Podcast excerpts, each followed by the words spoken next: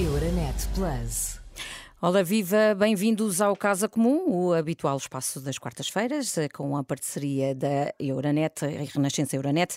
Temos, como a Sónia já disse, os nossos convidados Eurico Brilhante Dias, líder parlamentar do PS, e o deputado do PSD Eduardo Pacheco, um dos deputados mais antigos dos sociais-democratas nesta altura, a quem agradeço desde já a participação de ambos. Vamos primeiro olhar, fazer um olhar interno, dentro de casa, dentro de portas. A semana fica marcada pela apresentação e discussão do eh, programa de governo na Assembleia da República. Mas já lá vamos a eh, algumas das ideias essenciais eh, deste documento. Antes, o aviso de Marcelo Rebelo de Souza na posse do governo e já posterior a isso também, o Presidente da República sublinhou bem que o mandato de António Costa para a liderança do governo é para quatro anos e que é para o fazer até ao fim, considerando a hipótese de saída de Costa uma não questão. É precisamente isso que eu pergunto. Eduardo Pacheco, que mensagem é esta? Considera que o Primeiro-Ministro fica mesmo comprometido, mesmo adiante qualquer plano ou uma eventual intenção de se candidatar, candidatar a um, um cargo europeu? Uh, muito boa tarde a todos e um cumprimento também ao, ao Eurico Brilhante Dias. É sempre um prazer estar a debater na Renascença. Uh, ora bem, esta mensagem do, do Sr. Presidente da República não é mais do que estabelecer as regras à partida. Uh, todos nós sabemos que o mandato é para quatro anos e meio. Mas, em vez de uh, se eventual, alguma eventualidade acontecesse, como, como, fez com o Orçamento de Estado, o Sr. Presidente da República ser uh, obrigado a pronunciar-se no momento, ele passou uma mensagem logo à partida. Para ele, o governo é para ir até ao fim e, caso não aconteça, uh, provocará eleições. Desejando que, que, não seja esse o resultado final, porque uh, o mandato foi claro e o mandato do Dr. António Costa, pela vontade dos portugueses, foi muito claro. Uh, isto, de, de algum modo, faz com que as regras, de facto, fiquem clarificadas e depois ninguém se surpreenda se, porventura, ele tiver que atuar de forma diferente. E por outro, e por outro lado, precisa também que diga, quer dizer, o António Costa é ser uma pessoa livre de tomar as suas decisões. Ah, pode acontecer, desde queira que não, eu não desejo pessoalmente mal nenhum a ninguém, em especial ao nosso Primeiro-Ministro, mas até pode acontecer coisas da sua vida pessoal que o obriga a afastar-se. Isto, o futuro a Deus pertence. Eh, e a decisão é sempre pessoal. Mas o Sr. Presidente disse já o que é que ele acha do compromisso que eh, o Primeiro-Ministro tem com os portugueses logo no primeiro dia do seu mandato.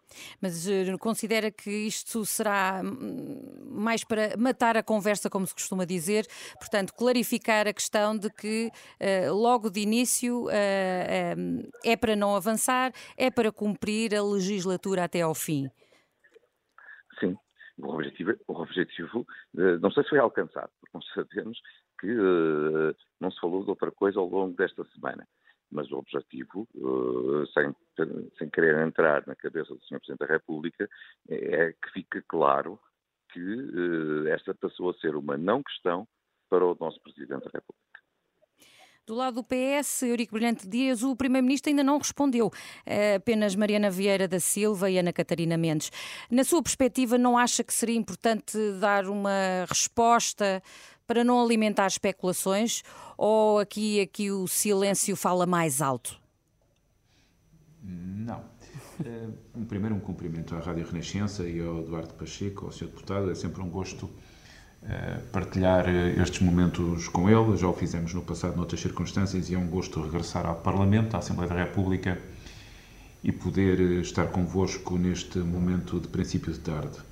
Quanto à questão substantiva que coloca, eu penso que o Sr. O Sr. Primeiro-Ministro fez nesse mesmo dia um discurso, o discurso da tomada de posse, onde definiu bem e com bastante clareza a vontade que tem e que temos coletivamente também a maioria parlamentar, mas o governo, de ter nestes quatro anos e meio eh, a oportunidade de desenvolver um programa eleitoral, que agora é programa de governo, que será agora apresentado esta semana na Assembleia da República e que nos vincula e que nos vincula a todos. Não vincula apenas o Sr. Primeiro-Ministro, o Dr. António Costa, vincula também a maioria parlamentar. Eu gostava de sublinhar que todos sabemos que a maioria absoluta que o Partido Socialista tem no Parlamento foi também a resposta dos portugueses a uma crise política. E essa crise política gerou instabilidade política, perdoem-me a repetição. E aquilo que os portugueses votaram foi, e é, e é de forma clara, é, foi numa solução de estabilidade. À nossa esquerda, à esquerda do PS, foi impossível, na legislatura anterior, garantir as condições mínimas de estabilidade. O PS pediu essas condições de estabilidade e foram essas condições de estabilidade que foram dadas ao Partido Socialista. Portanto, o Dr. António Costa foi a cara, foi o protagonista eleitoral e é o grande vencedor das últimas eleições de 30 de janeiro, mas com uma premissa, era preciso dar ao PS as condições de governabilidade. E esse é um elemento que eu não posso deixar de destacar. A liderança é clara, foi reafirmada no dia 30 de janeiro, mas foi firmada numa, eu diria, num pacto, numa parceria com a maioria dos portugueses que votaram no PS, de que estes quatro anos e meio devem ser quatro anos e meio de estabilidade política para desenvolver um programa político. E é mesmo para quatro anos?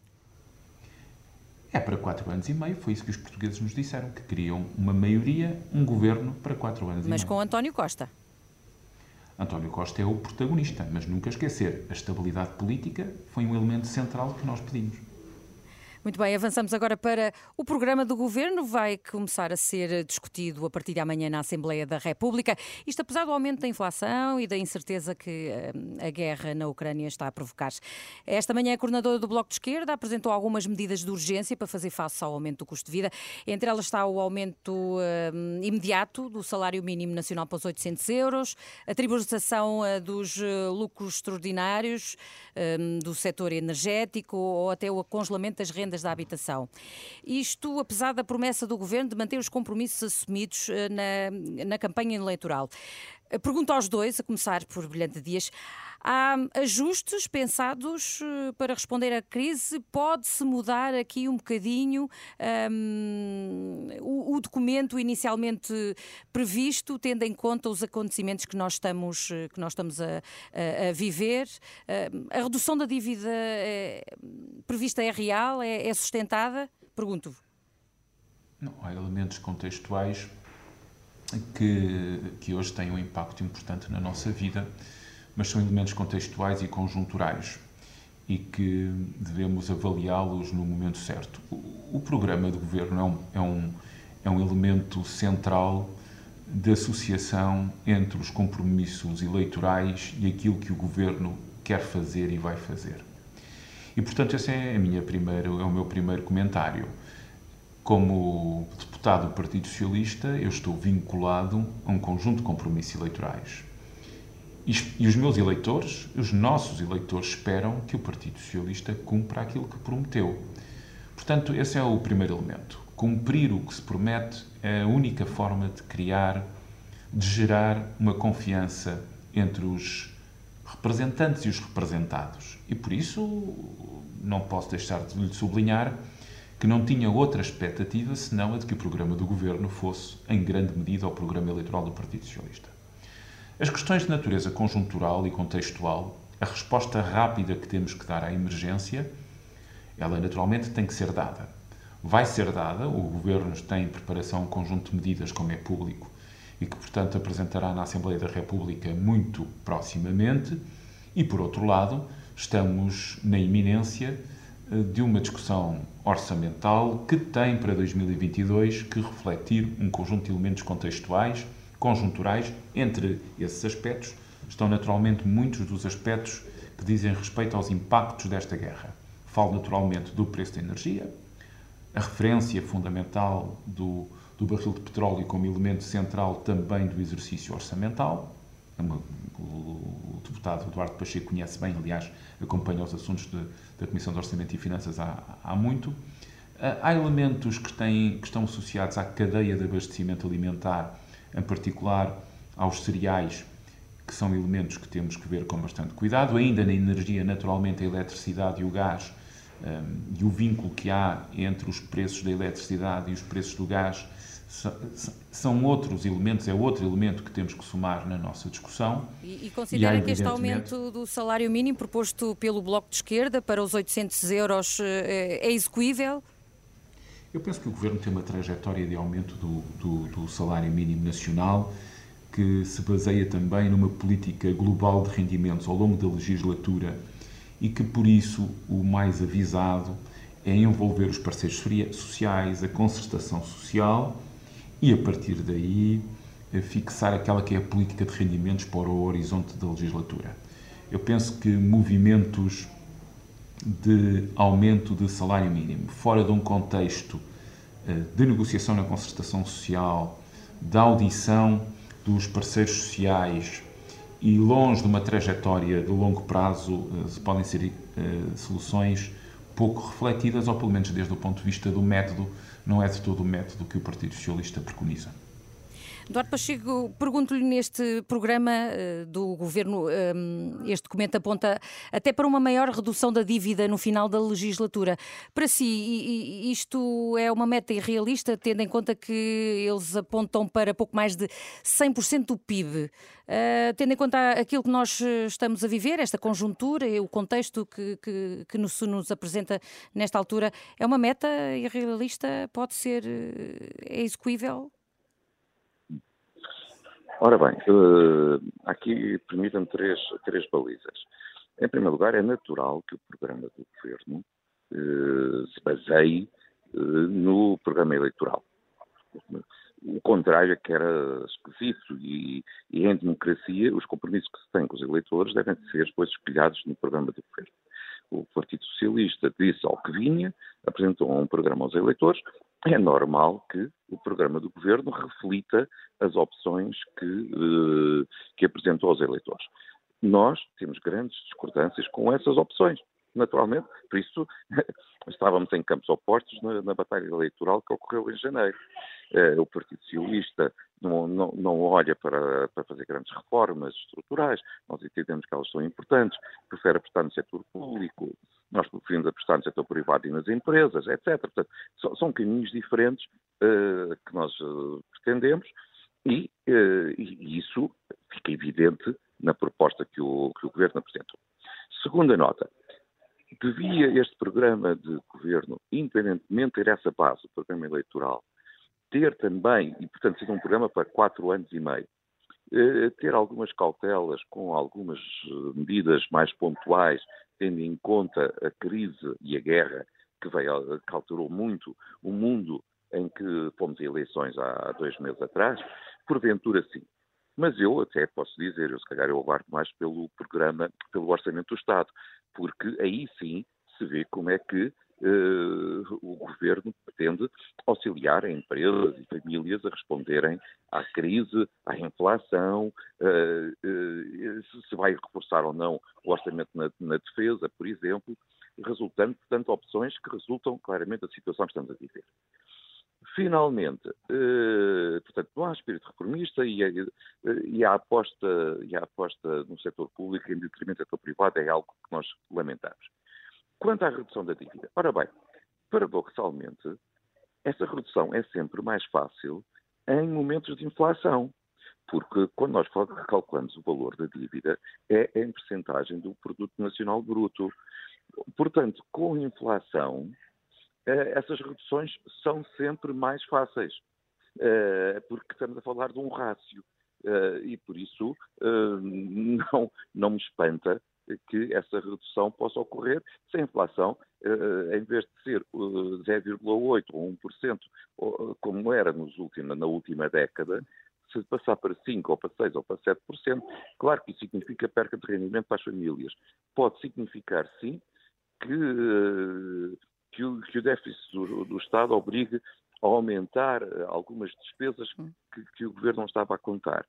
Mas, por outro lado, para este efeito, que é o rácio da dívida sobre o produto, vai ajudar a que essa redução aconteça. Uhum. Avançamos agora para um, a candidatura de Luís Montenegro à liderança do PSD, a quem eu vos peço uma hum, resposta breve. Pergunto-lhe, Eduardo Pacheco, um, a bancada escolhida por Rui Rio será fiel ao novo líder?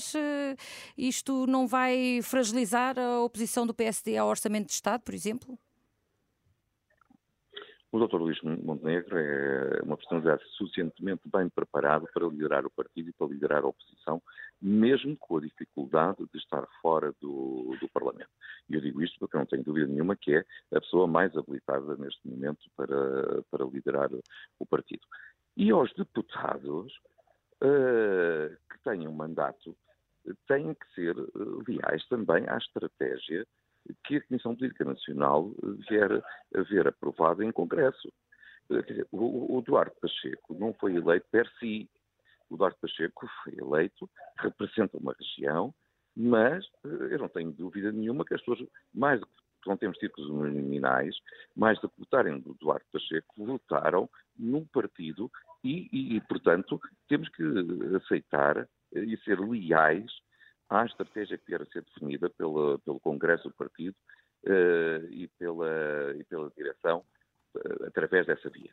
E, portanto, eu acredito que vai haver uma cooperação leal, uh, como só pode ser, só pode ser, hum. entre o grupo parlamentar e o, e o futuro líder Luís Montenegro. Eurico Brilhante Dias, para o PS, Luís Montenegro é um homem a preocupar, sobretudo pela oposição que vai fazer ao governo maioria absoluta? Seria indelicado da minha parte intervir num processo que diz respeito ao PSD e que, portanto, nós democraticamente respeitamos naturalmente a escolha, que é a escolha dos militantes do Partido Social Democrata e que nós, naturalmente, são adversários políticos, são adversários com quem temos, aliás, desde o 25 de Abril temos debates intensos, mas neste momento não é o momento do, do Partido Socialista ou dos militantes do PS e muito menos do Presidente do Grupo Parlamentar do PS imiscuir-se ou opinar sobre um debate que é um, essencialmente um debate do PSD e por isso permita-me que não, que não me alongue muito mais neste tema, respeitando também o Duarte Pacheco e os deputados e os militantes do PSD. Muito bem. Viramos agora a página para alguns assuntos europeus, naturalmente com destaque para os alegados crimes de guerra cometidos eh, eh, e sendo a mais recente na cidade de Bucha, na Ucrânia, que mostram que a guerra entra noutro patamar de ofensiva declarada aos civis. Eh, acreditam mesmo que isto, a escalada pode ser considerada maior, mais perigosa, tendo tendo em conta aquilo que nós temos estado a presenciar uh, nos últimos dias, uh, pergunto, uh, Eduardo Pacheco, é, é preocupante agora que começamos a pensar a guerra de uma outra forma? É horrível. É horrível. Pensar que, que matanças inocentes acontecem em qualquer parte do mundo, mas permitam que aqui no nosso, no nosso continente, às nossas portas, é algo inaceitável. E, e, eu nem compreendo como é que alguém, como é que há seres humanos capazes de fazerem aquilo que, que temos estado a tomar consciência. É, pensávamos sempre que esses loucos que, que nós aprendemos nos livros da história já tinham desaparecido, mas infelizmente ainda existem pessoas da, ainda existem pessoas capazes de fazerem estes crimes. Agora, obriga-nos a todos uh, a reagir e a reagir de uma forma muito, muito forte. A reagir muito, muito forte, não só com palavras, mas com atos, uh, porque uh, já houve crimes semelhantes cometidos pela Federação Russa nos últimos 10 anos, mas eram mais longe. Não tinham lá câmaras de televisão tão atentas e nós fomos olhando para o lado. Será que só reparamos nisto quando chegarem a Lisboa? É, é, é, preciso, é preciso pensar e atuar rapidamente com toda a força, neste caso em solidariedade com o povo uh, ucraniano. Sim, naturalmente, Eurico Brilhante Dias, eh, a Ucrânia fala em tortura de civis, pede uma resposta rápida, não é? Ao mesmo tempo que a Rússia alega que tudo não passa de uma encenação e de um espetáculo. a justiça, isto será possível de se fazer cumprir? Fazer-se justiça realmente? Sim, e o Partido Socialista hum, só pode associar-se, o Grupo Parlamentar do Partido Socialista só se pode associar àqueles que têm vindo a condenar. Uh, tem vindo a condenar estes atos, este massacre de civis. Bucha foi um exemplo, mas não é um exemplo único. Esta guerra é uma guerra injusta para o povo ucraniano. O povo ucraniano merece a nossa solidariedade. Ainda hoje a Conferência de Líderes discute uh, a possibilidade de, em sessão especial, uh, ouvirmos o Presidente Zelensky, aliás, o Partido Socialista, não sendo o autor da iniciativa, subscreveu e subscreve de imediato essa possibilidade de ouvirmos aqui o Presidente Zelensky, mas é preciso dizer um elemento que nós queremos reforçar. A guerra, mesmo a guerra, tem, guerra, tem, tem regras. A guerra não se faz de qualquer maneira. E a proteção de civis e da vida de civis é uma prioridade mesmo para as forças ocupantes. E a Federação Russa tem uma responsabilidade. É que entrou na Ucrânia ocupou território e, como força ocupante de um território, tem a obrigação de zelar pela vida de civis. E aquilo que aconteceu em Bucha e que terá acontecido noutras cidades e vilas da Ucrânia é uma violação grave, gravíssima do direito internacional humanitário. E por isso o Partido Socialista não só tem dado um apoio enérgico uh,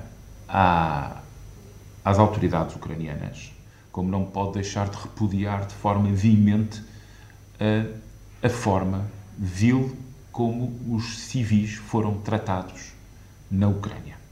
Uh, eu sei que nós defendemos o direito de quem é acusado de se defender, por isso nós defendemos que a iniciativa do Secretário-Geral das Nações Unidas de fazer uma investigação independente é necessária para que quem é culpado, uh, seja de facto culpado em, ter, em termos penais e nos, nos, nos tribunais internacionais, uh, contudo, é algo impensável no século XXI, é uma violação grosseira dos direitos humanos e por isso nós não podemos ficar calados neste momento e temos que expressar a nossa solidariedade ao povo ucraniano e a profundo repúdio por essas ações.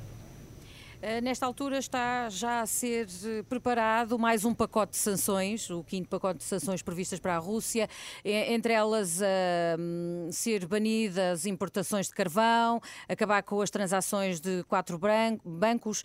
Um, consideram que estes, serão, estes efeitos serão mesmo eficazes no controlo dos meios desta guerra ou por, por outro lado, vão penalizar ainda mais eh, o povo russo, Brilhante Dias? Não sei, as sanções são necessárias. As sanções são um instrumento necessário quando nós, e, e devo dizer, eh, uma parte substantiva das sanções têm sido, diri, têm sido dirigidas a alvos concretos. Devo dizer que nós não temos sanções autónomas de Portugal. As sanções têm vindo a ser discutidas no quadro da União Europeia. E Portugal, como membro da União Europeia, discute essas, essas sanções no Conselho e depois, naturalmente, adota, adota essas sanções como, como membro da União Europeia. Ah, as sanções são um instrumento necessário. Têm que ser dirigidas ao financiamento da guerra, ao financiamento daqueles que tomam decisões sobre a guerra e, portanto, têm que ser dirigidas às autoridades e aos decisores russos e, por outro lado, têm que ser sentidas por aqueles que, em grande medida, suportam o poder eh, na Federação Russa. Não vejo, não temos grande alternativa. Não queremos penalizar os mais fracos na Federação Russa, na Rússia. Nós queremos mesmo que estas sanções sejam sentidas por aqueles que fazem negócios, que acumulam riqueza e que suportam um, um, um regime russo que faz a guerra e que invade outro país. E, portanto, eu penso que, pesando cada passo, porque as sanções têm sido sempre incrementais, Repare que nós já tivemos várias decisões, as decisões são sempre incrementais e procuram, em primeira instância, ser dissuasoras da guerra. E por isso elas são um elemento importante para continuar este caminho. Uhum. E a Presidente da Comissão Europeia, Ursula von der Leyen e José Borrell, o chefe da diplomacia da União Europeia, vão encontrar-se com Volodymyr Zelensky esta semana em Kiev, pelo menos é o que está previsto. Eduardo Pacheco, são sinais eh, destes encontros em solo ucraniano eh, podem dar uma outra perspectiva da guerra?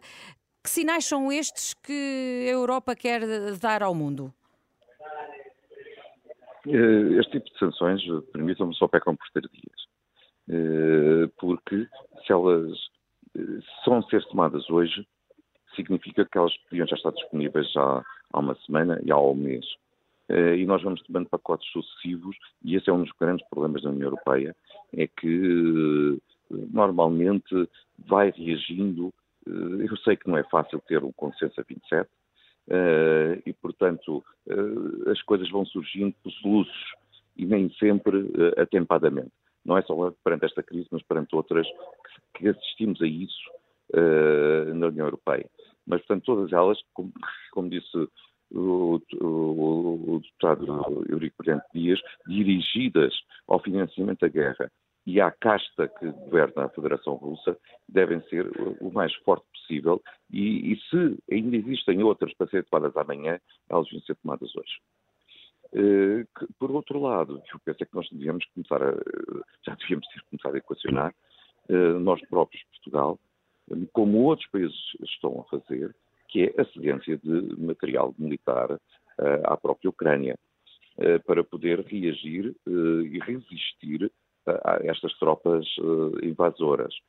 Eh, porque aquilo que o Sr. Putin pensa é que, eh, como ameaçou utilizar eh, as suas armas nucleares, nós só falamos. Ele tem que perceber que nós não falamos só, nós agimos também. E nesse campo, esta visita de, dos líderes europeus a Kiev mostram de uma forma muito clara que não temos medo. E é preciso dizer isto olhos nos olhos: nós não temos medo uh, e estaremos ali uh, a, a defender um povo, um país, os ideais que representa e por essa via toda a Europa. Muito bem, com essa mensagem ficamos uh, por aqui. Muito obrigada, Eurico Brilhante Dias e Eduardo Pacheco, pela vossa análise aqui no Casa Comum.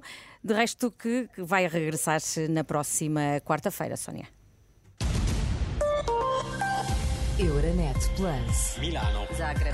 Bruxelas. Sofia. Riga. Euronet Plus, a rede europeia de rádios para compreender melhor a Europa.